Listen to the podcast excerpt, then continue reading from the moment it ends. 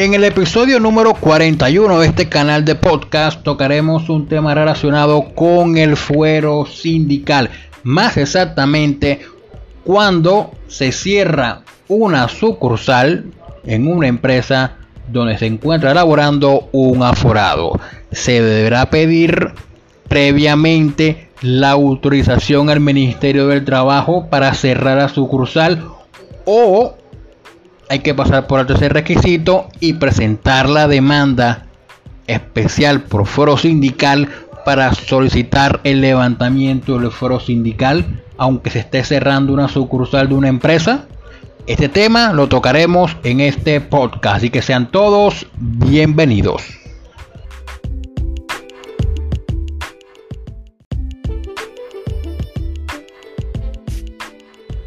Para desarrollar el tema como es debido, hay que abordar en primera medida lo relacionado con el fuero sindical. Y hay que decir que el fuero sindical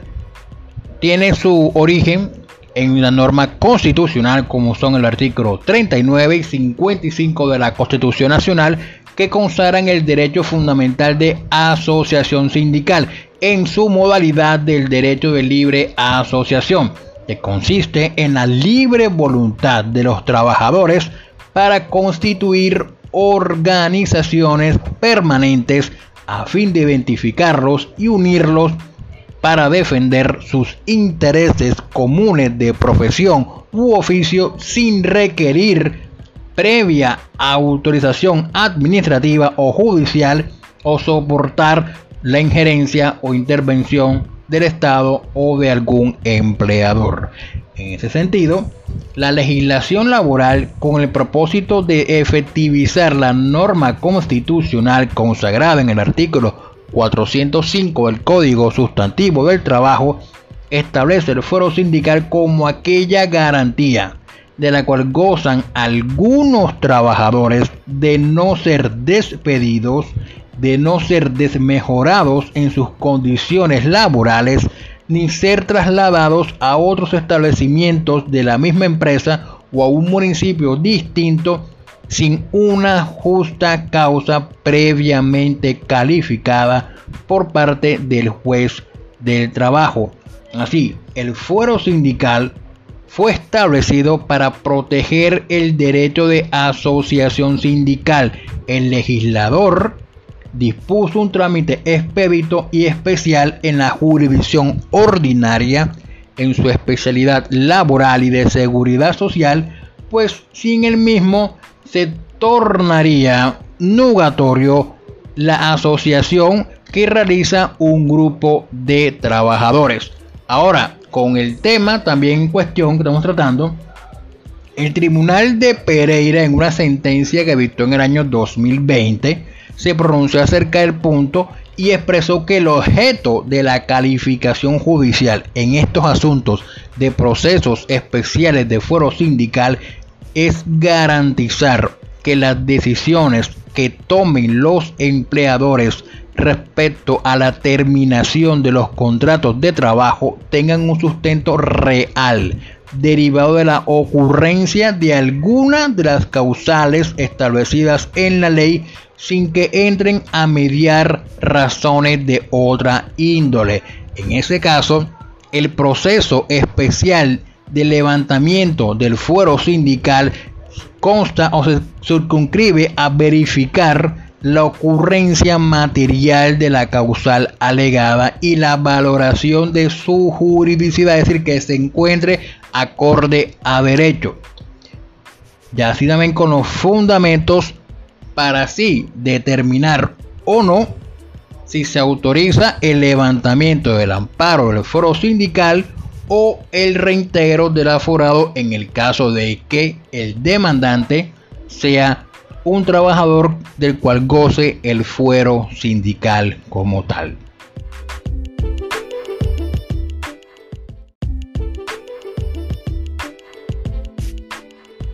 Entrando al punto acerca del cierre de agencias o sucursales de una empresa, hay que pasar, o más bien hay que tener en cuenta lo establecido por el artículo 466 del Código Sustantivo del Trabajo, el cual menciona lo siguiente, que cuando las empresas que no sean de servicio público no pueden clausurar labores total o parcialmente en forma definitiva o temporal sin la previa autorización del Ministerio del Trabajo. Este aspecto fue desarrollado por el artículo 67 de la Ley 50, el cual dispuso que cuando algún empleador considere que necesita hacer despidos colectivos de trabajadores o terminar labores parcial o totalmente por causas distintas a las previstas en el artículo 5 ordinal 1 literal D de la ley 50, deberá solicitar la autorización previa al Ministerio del Trabajo y de la Seguridad Social explicando los motivos y acompañando las correspondientes justificaciones. Y si fuera el caso, igualmente, deberá comunicar en forma simultánea por escrito a sus trabajadores de la solicitud del cierre de la sucursal o de la agencia como tal. Por lo que hay que decir algo en este punto, que si una empresa quiere cerrar una sucursal y esa empresa no es de servicio público, debe obligatoriamente acudir primero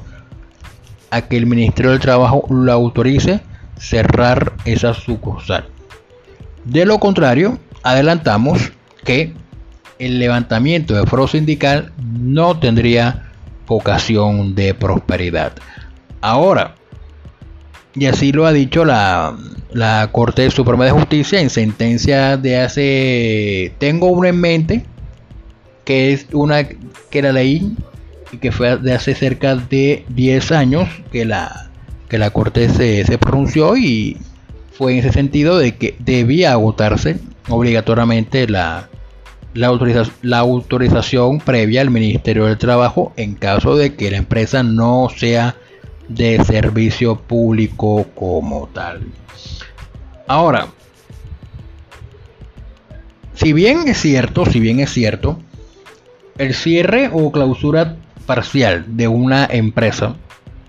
en principio encajaría dentro de alguna de las causales establecidas en el artículo 410 del Código Sustantivo del Trabajo, no hay que pasar por alto, vuelvo y reitero, lo que establece el artículo 466 del Código Sustantivo del Trabajo,